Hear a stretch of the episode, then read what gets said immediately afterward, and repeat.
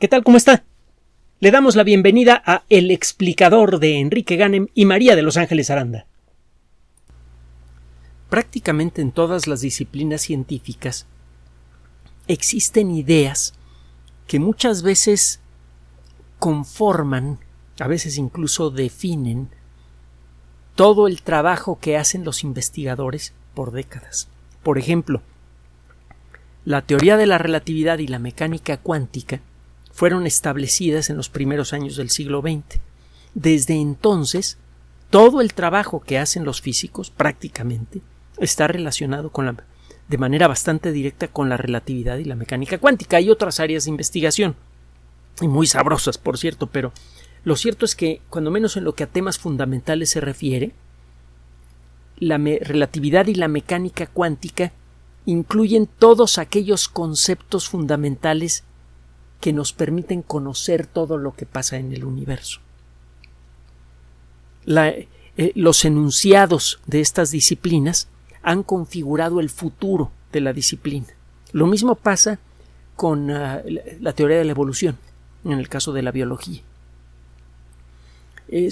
Cada vez que volteamos a estudiar cualquier fenómeno natural, por ejemplo lo que hablábamos hace pocos días, la bioluminiscencia, encuentra usted evidencia clara de procesos evolutivos. Eventualmente, prácticamente todos los trabajos importantes en el mundo de la biología acaban haciendo inevitablemente referencia a la evolución. No como consecuencia de lo bien argumentada que está la teoría de la evolución, sino que el hecho mismo de la evolución saca su nariz por todos lados cuando estamos haciendo cualquier tipo de trabajo, desde paleontología hasta biología molecular, pasando por todas las disciplinas que pudieran existir en medio. Algo parecido sucede en una de las disciplinas que hasta hace poco era considerada absolutamente absurda, al punto de no merecer ser considerada como una disciplina científica, la astrobiología, antes llamada exobiología la búsqueda de vida más allá de, la Tierra. En su forma más avanzada, la, la, astrobiología incluye el concepto SETI, Search for Extraterrestrial Intelligence, la búsqueda de civilizaciones extraterrestres. Esta idea eh, nace con, con algunas novelas de ciencia ficción y con algunas perspectivas eh, exageradamente entusiastas, quizá por allá del, del, eh, siglo XIX, aunque uno podría encontrar algunas, eh, algunas historias medio jocosas un poco anteriores. Voltaire, de manera juguetona, llegó a, llegó a manejar el concepto de civilizaciones extraterrestres. No en forma seria, sino simplemente para ilustrar lo burros que veía a muchos de sus contemporáneos. Es otra historia. En el siglo XIX se llegó a creer firmemente que, la que el objetivo de todos los objetos materiales del universo era el de el, de que residiera vida en ellos. Se antojaba un terrible desperdicio de espacio imaginar los vastos panoramas de los valles de Mercurio que nadie puede contemplar. Le parecía moralmente intolerable a muchos intelectuales del siglo XIX y por eso llegaron a imaginar que había vida por todos lados. Había un tema, eh, todo el mundo se refería a la pluralidad de los mundos habitados cuando se tocaba este asunto. Y hay incluso una, una obra en dos tomos que fue promovida por uno de los grandes divulgadores del siglo XIX, Camilo Flammarion, que sabía escribir muy, muy bien, y eh, tenía más de, más de poeta que de científico. Eh, llegó a cometer algunos errores científicos bastante graves, pero era muy buen divulgador. Bueno, el caso es que nos ha quedado claro que la vida es un fenómeno natural y los fenómenos naturales solo se repiten cuando las circunstancias son apropiadas. Y eso ya nos quedó claro no existe evidencia directa clara de vida en el sistema solar. Hay sugerencia de que quizá en Marte hay bacterias que producen metano y no estamos seguros. existe quizá la vaga posibilidad de que exista vida en otros rincones del sistema solar, pero esa vida sería bacteriana. No existen otras civilizaciones en el sistema solar. Las civilizaciones como la nuestra hacen patente su presencia a distancia por sus emisiones de ondas de radio y de microondas. Es uno de los argumentos de la única novela que escribió Carl Sagan, Contacto, que sirvió de inspiración a la película.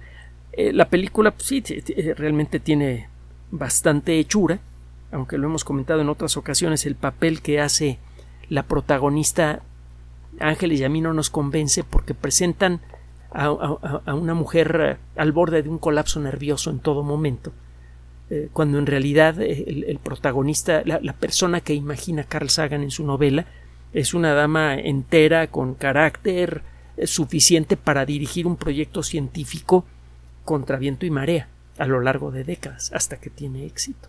Pero bueno, eh, el caso es que hemos buscado señales extraterrestres primero en forma tímida, casi escondidas para que nadie nos vea y nos clasifique como locos, y luego de manera abierta desde hace décadas.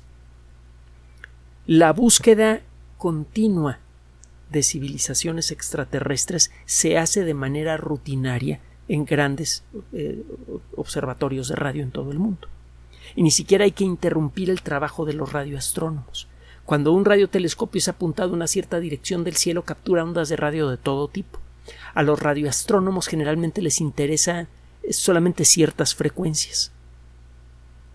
Todo lo demás que antes se, se desechaba ahora se registra y en ese mar inmenso de información generada por radiotelescopios de todo el planeta es en donde se echan clavados estadísticos los expertos en SETI para buscar alguna evidencia de alguna señal extraterrestre.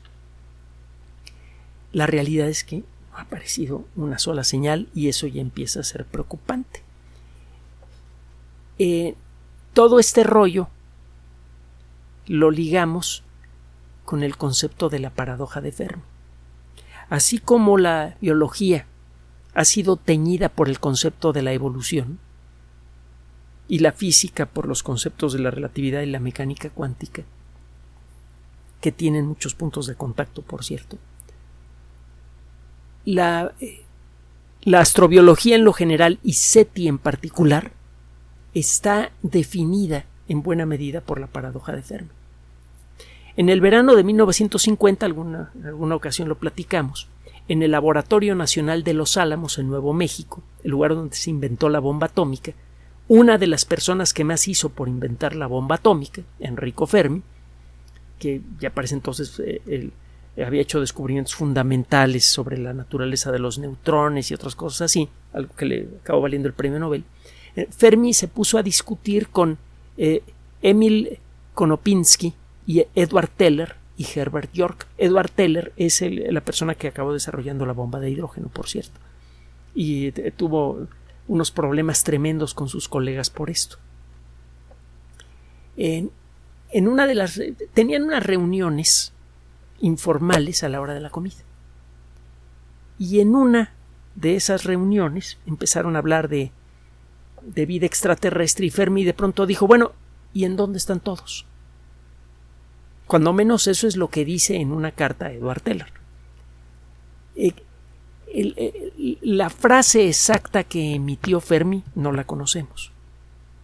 Los otros tres participantes de esta reunión escribieron en, su momento eh, un documento en el que narran el origen de este concepto. Y cada uno de ellos pone una frase diferente, pero todas las frases tienen el mismo sentido. Fermi, en pocas palabras, preguntó ¿por qué demonios no vemos evidencia de la existencia de otras civilizaciones? A la hora de empezar a, discutir, salieron varias cuestiones que realmente son inquietantes. La civilización de 1950 ya era capaz de utilizar energía nuclear, ya era claro que la energía nuclear podría utilizarse para hacer motores muy poderosos que permitirían colonizar el sistema solar en unas cuantas décadas o pocos siglos. Podríamos colonizar a todo el sistema solar en mucho menos tiempo que el que nos tomó colonizar a nuestro planeta. Era claro también que ya disponíamos de tecnología de radio capaz de detectar señales muy tenues provenientes del espacio exterior y era claro también para ese entonces que nosotros estábamos generando grandes cantidades de señales de radio. Ya existía la televisión comercial, estaba haciendo sus pininos, pero ya existía, la radio ya tenía mucho tiempo de existir y había muchas otras actividades humanas que en aquella época ya generaban cantidades importantes de ondas de radio claramente artificiales. Lo mismo debería ocurrir con otras civilizaciones. Y eso en 1950. Una de las preguntas que se hicieron estos investigadores es, bueno, ¿y qué tal dentro de 10 años? ¿Qué tan, ¿Cómo va a avanzar nuestra tecnología en 10 años? ¿En dónde vamos a estar?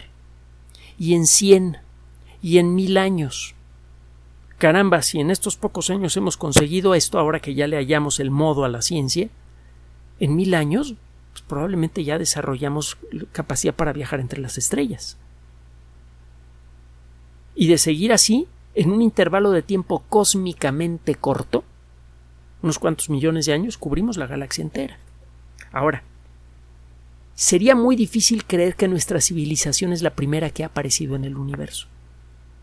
Probablemente hace 10 o 100 millones de años debieron existir otras civilizaciones, es muy probable. De hecho, el universo hace 100 millones de años era esencialmente lo mismo que en la actualidad. En 100 millones de años usted no, no observa cambios importantes en la estructura del universo que pudieran impedir el desarrollo de planetas como el nuestro con vida. Entonces, hace 100 millones de años debieron existir planetas con civilizaciones y otros en ricos Fermi echando el rollo. ¿Por qué demonios alguna de esas civilizaciones no logró desarrollarse al punto de conquistar toda la galaxia. Si eso hubiera ocurrido, pues los veríamos pasar a cada rato por el cielo, ¿no? Escucharíamos sus señales de radio, los veríamos. No, no tendríamos ni que pedirles que nos presten atención, su presencia sería patente. Entonces dice Fermi, bueno, está bueno, ahí está todo el rollo. ¿En dónde están? Eso es la paradoja de Fermi. Si se pone usted a pensar con gran cuidado en este argumento y busca documentos sobre la, la paradoja de Fermi, va a encontrar que esta observación es especialmente crucial. Es claro que todos los fenómenos naturales que conocemos se repiten cuando las circunstancias son apropiadas. El único fenómeno importante de la naturaleza para el que no hemos podido constatar esto es la vida. Y es que las condiciones necesarias para que se den la vida sabemos que son difíciles de encontrar en, el cielo. La mayoría de los planetas que hemos descubierto hasta ahora se encuentran en condiciones que hacen absolutamente imposible la vida como la conocemos. Claro está, podrían existir otras formas de vida que pueden soportar temperaturas altísimas, etcétera, es pura especulación, no hay evidencia de esto. Pero la vida aquí en la Tierra es un fenómeno que se dio naturalmente si se vuelve a dar otra Tierra con las mismas circunstancias, es muy probable que se dé vida también. Sobre si la vida evolucionaría de la misma manera hasta que aparezcan seres inteligentes es otro boleto, quién sabe. No, lo no, hay forma de saberlo. Pero lo que sí es claro es que pues, la vida debe haberse repetido en otros lugares del universo y no en uno o dos parece que la cantidad total de planetas que hay en nuestra galaxia es tan brutal que el número de planetas que tienen la larga serie de condiciones necesarias para la existencia de vida podría ser de más de 100 millones, nada más en nuestra galaxia. Aunque solamente se desarrolle una civilización en cada millón de planetas con vida, el número total de civilizaciones debería ser enorme. ¿En dónde demonios están? A menos que todas las civilizaciones se estén desarrollando por estas fechas y sus señales a la velocidad de la luz no hayan tenido tiempo de cubrir grandes distancias, pues entonces no tenemos una explicación para este fenómeno. Es una observación súper crucial la que hizo Enrico Fermi, que al principio era una observación, pues, de esas de café, de, del tipo de cosas que uno habla después de haber terminado la comida, no era su campo de estudios, ni mucho menos, pero que con el paso del tiempo ha resultado ser extraordinariamente valioso. Se han hecho muchas reflexiones sobre la paradoja de Fermi. De hecho, existe un campo de, un área de investigación setiteórica y el elemento fundamental de trabajo de los investigadores que hacen teoría sobre SETI es precisamente la paradoja de Fermi. De hecho, acaba de aparecer por allí un estudio eh, realizado por un matemático, Daniel Wallström, se escribe V-A-L-L-S-T-R-O-M.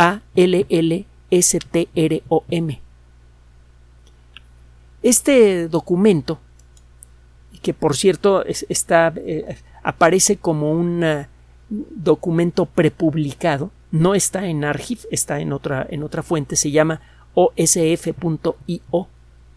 Busque osf.io espacio Fermi espacio Paradox con X.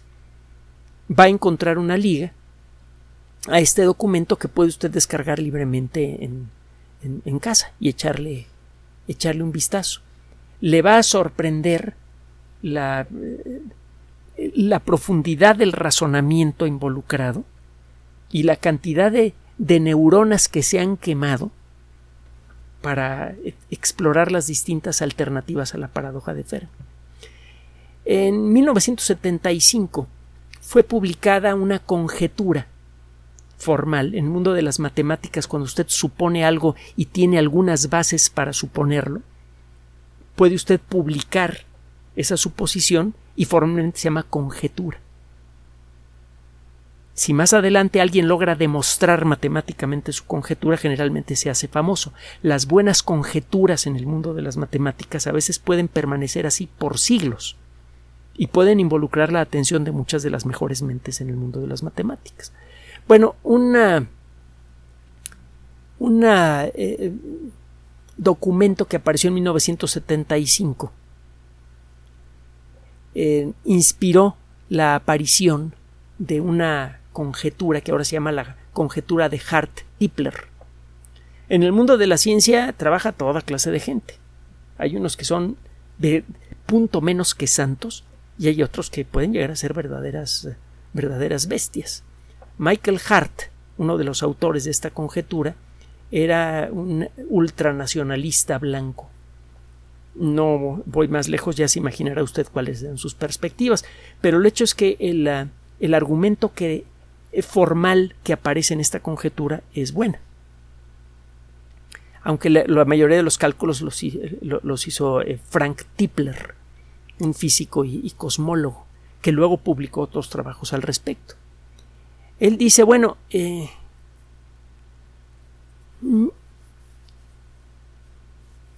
si una civilización pudiera lograr desarrollar naves interestelares que alcanzaran el 10% de la velocidad de la luz, podría esencialmente cubrir a toda la galaxia en 650 mil años. Esto es escandalosa, terrible, absurdamente difícil, pero no es imposible. Y acuérdese lo que ha pasado con las ideas absurdamente difíciles, se han vuelto realidad. Simplemente piense la cara que harían los hermanos Wright y las personas que vieron su primer vuelo, que fueron muy poquitas, si pudieran ver pasar por encima de ellos a un 747 a punto de aterrizar. Piense usted en el cohete Saturno V, por ejemplo. No le digo del, del nuevo cohete de SpaceX porque todavía no acaba de funcionar como debe, pero ya está muy cerca de hacerlo.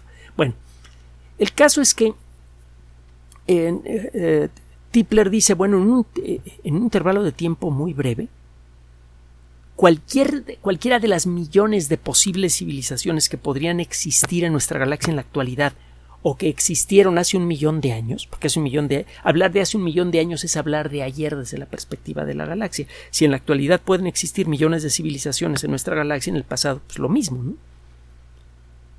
Si a estas alturas la galaxia no está colonizada, es porque nadie ha intentado hacerlo o nadie ha tenido éxito. Entonces él llevó esta idea al extremo y publicó un documento perfectamente formal eh, eh, en, en, la Universidad de Harvard que se llama Los seres extraterrestres inteligentes no existen. Obviamente, el trabajo, e, e, este documento que, que publicó este, este investigador, pues no lo hizo exactamente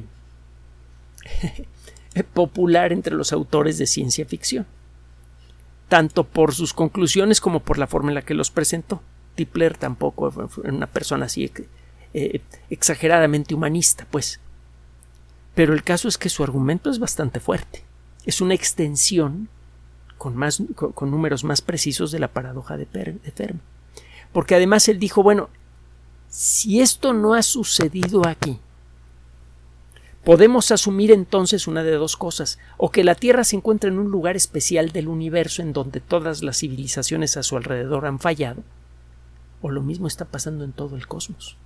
Entonces, en una de esas, la única civilización inteligente que existe somos nosotros. Y a ver por cuánto tiempo, porque para cómo vamos, no es una conclusión que a uno le guste, no es una conclusión inatacable, pero ciertamente el argumento está bien construido. Así que no es una conclusión que se pueda echar en saco roto. Hay que escuchar lo que dicen estos investigadores. Ahora, hay una alternativa.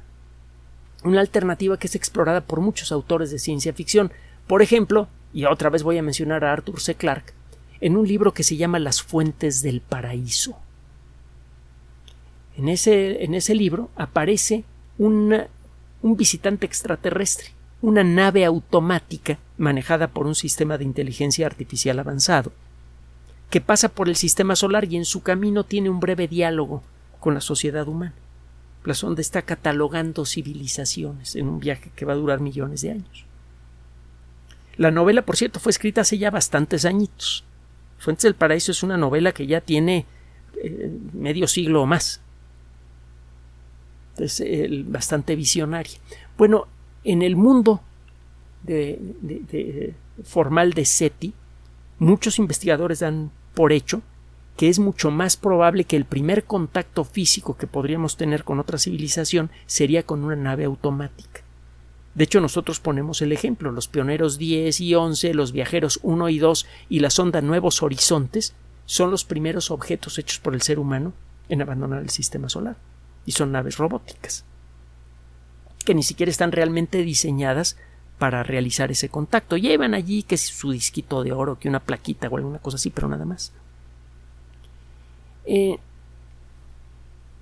se ha llegado a pensar en la posibilidad de que una civilización en expansión desarrolle naves automáticas con formas ultra avanzadas de inteligencia artificial que tengan la capacidad de controlar su propio ambiente y que por lo tanto puedan autorrepararse, incluso que puedan descender en algún objeto celeste, que podría ser un asteroide desnudo, proveerse de materia prima que ellos podrían procesar y continuar su camino. Esto en principio es posible. La tecnología necesaria para esto es tan brutalmente compleja que no podemos imaginarla por el momento, pero no hay motivo para creer que esto no podría ser posible. El desarrollar naves autónomas inteligentes capaces de autorrepararse y capaces de autodefinirse. Estas naves incluso podrían copiarse a sí mismas. No hay un motivo real por el cual esto no pueda ocurrir. Usted entonces lanza estas naves que comienzan a reproducirse y comienzan a viajar y todas tienen la instrucción de comunicarse si encuentran algo. Esa sería una forma más razonable y práctica de iniciar una presencia expansiva en la galaxia por parte de una civilización y de entrar en contacto con otras civilizaciones. En circunstancias que permitirían determinar si uno quiere realmente tener contacto o no con la civilización que encontró. Porque imagínese usted que es usted extraterrestre y que desciende en algún lugar poco civilizado del planeta, que hay que decirlo, no cuesta trabajo encontrar, incluso en las grandes ciudades. Igual, y acaba usted llegando a la conclusión de que mira, estos locos mejor los dejamos allí, a ver cómo les va, y nosotros, sin abrir el pico, nos largamos. Esto dicho de otra manera, es una de las conclusiones a las que llegan algunos autores. No hemos tenido contacto con sondas robóticas inteligentes, si es que es, hay alguien fabricándolas, porque uno, o apenas acaban de comenzar hace relativamente poco tiempo, y no ha habido tiempo de que esas ondas lleguen hasta acá, cosa que se antoja poco probable, o han decidido catalogar de lejos a todas las civilizaciones con las que entran en contacto y comunicar esos datos a, la, a, la, central para ver con quién vale la pena tener algún tipo de contacto. Un, un contacto entre dos civilizaciones muy diferentes podría resultar muy rápidamente destructivo para la civilización más primitiva. Incluso contando con la mejor disposición de la civilización más avanzada. La desorientación cultural sería brutal. Porque una característica que tiene nuestra civilización y probablemente tienen todas las civilizaciones primitivas es la de creerse los reyes del universo, al igual que los niños que cuando son chiquitos piensan que todos los juguetes son para ellos. Así nos estamos portando en la actualidad. Y la realidad es que el contacto directo con una civilización más avanzada haría que viéramos que todo, a todos nuestros valores y a todas nuestras conquistas como juguetes. El, el, el, impacto en nuestro ánimo podría ser bastante negativo. Bueno, probablemente eso está en los cálculos de las superinteligencias que podrían estar viajando por, eh, por toda la galaxia. Hay otros motivos que podrían, de acuerdo con el autor de este estudio, evitar que una civilización entrara en contacto con nosotros.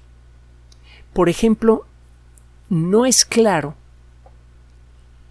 que se pueda mantener un contacto, un, una coherencia cultural en una civilización en expansión.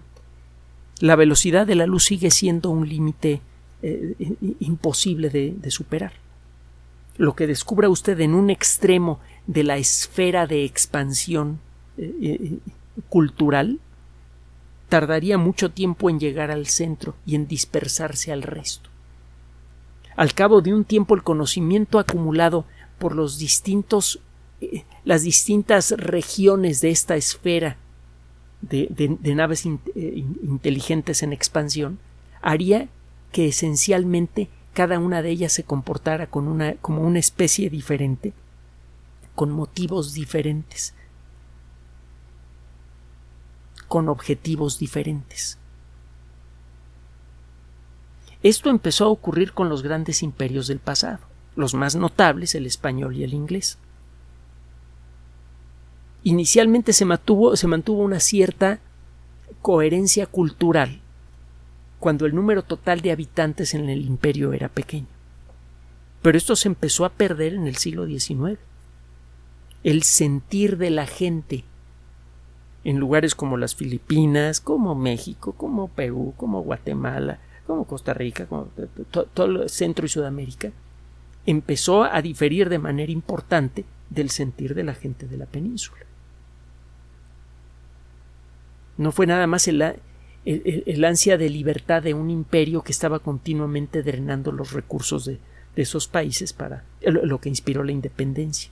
Fue la, eh, la necesidad de crear una frontera cultural para mantener una identidad propia.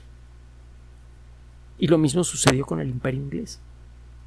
Se conservaron afortunadamente suficientes elementos en común como para crear para que exista la posibilidad de crear una comunidad moderna que colabore y, pueda progresar en conjunto, algo que todavía no hemos conseguido en los países de habla hispana y es una vergüenza. El día en que lo consigamos vamos a formar el bloque económico, político, social, etcétera, más poderoso del mundo, con mucho. A ver cuándo ocurre esto. Ojalá sea pronto. Eh, el caso es que a la hora de ponerse a estudiar en detalle y modelando con matemáticas lo que sucede en una civilización en expansión, nada más en nuestra galaxia, considerando las leyes de la física, empezamos a encontrar una serie de fenómenos que podrían limitar en mucho la expansión de una sola civilización a toda la galaxia.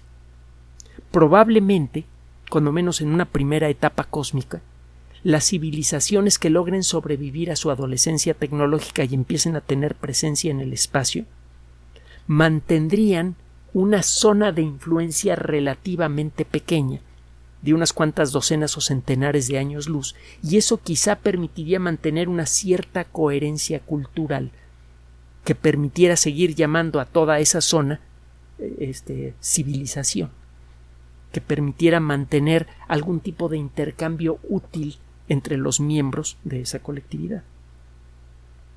Eventualmente, además, hay que considerar otra cosa que incluye el autor Wallström, y es que en el futuro lejano las estrellas se van a empezar a apagar. Sabemos que eh, el universo probablemente va a agotar prácticamente todo el hidrógeno disponible para hacer estrellas en grandes cantidades en cien mil millones de años. Después, la mayoría de las estrellas que nazcan en esa época serán las últimas estrellas grandes en existir. La gran mayoría de esas estrellas desaparecerán quizá unos 10 o 15 mil millones de años después. Es decir, que para cuando el universo tenga unos 120, 130 mil millones de años, ya no tendrá estrellas brillantes. Quedarán muchas enanas rojas, que son estrellas chiquititas, que podrían llegar a vivir un millón de millones de años. Pero después de eso, incluso esas estrellas se van a apagar. Una superinteligencia con capacidad cósmica debería empezar a considerar eso desde ahora. En lugar de expandirse de manera ilimitada e impredecible, en condiciones que harían cada vez más difícil mantener coherencia y control sobre un gran territorio, esta civilización, manejada por estas superinteligencias robóticas, probablemente quedaría inscrita en un volumen de espacio relativamente pequeño y se dedicaría a manejar los recursos existentes con la máxima eficiencia posible y se dedicaría a tratar de averiguar la mayor cantidad de secretos posibles sobre, sobre el universo para ver si encuentra forma de enfrentar al futuro distante en el que ya no existan estrellas. Esto inevitablemente invita a pensar de nuevo en la ciencia ficción, por ejemplo, en una novela corta escrita por Isaac Asimov, maravillosa, que no sé si la conoce usted, se llama La última pregunta. Búsquela, la última pregunta de Isaac Asimov. El caso es que cuando nos ponemos a pensar con cuidado en las implicaciones de la posible existencia de civilizaciones extraterrestres, nos topamos con panoramas inesperados, complejos y extraños. Estos panoramas en la actualidad son objeto de investigaciones teóricas que se realizan con un gis y un pizarrón, o una hoja de papel y un lápiz. A pesar de que por el momento estos trabajos parecen inútiles, absurdos, un simple ejercicio académico, no debemos olvidar que si la sociedad humana tiene futuro, que eso todavía está por verse, vamos a ver si terminamos este siglo completos, es probable que sí, tenemos con qué, la cosa es que queramos utilizar ese conocimiento para ello, pero bueno, si terminamos este siglo completos como civilización, inevitablemente vamos a colonizar el sistema solar. Ya no es cuestión de, de gusto o de deseo, ya es cuestión de necesidad. Vamos a encontrar necesario hacernos del sistema solar. Sobre si eso va a terminar allí o no, es cuestión de debate. Pero lo cierto es que el futuro de la sociedad humana no se encuentra nada más en la Tierra. Conviene explorar este tipo de especulaciones, aunque parezcan muy remotas, porque entre ellas podría encontrarse un pequeño atisbo de lo que va a ser el futuro colectivo remoto de nuestros descendientes. Gracias por su atención. Además de nuestro sitio electrónico www.alexplicador.net, por sugerencia suya tenemos abierto un espacio en Patreon, el explicador Enrique Ganem, y en PayPal, el explicador patrocinio gmail.com por los que gracias a su apoyo sostenemos este espacio. Puede usted descargar gratuitamente estos audios en formato MP3 en Spotify y en iTunes como El Explicador sitio oficial y en SoundCloud como El Explicador y con formato de video en YouTube en El Explicador sitio oficial. Recuerde nuestras redes sociales de siempre, Twitter Enrique-Ganem y en Facebook Enrique Ganem sitio oficial, el explicador y los grupos que usted ya conoce. Finalmente, el explicador siempre somos María de Los Ángeles Aranda y Enrique Ganem. Gracias.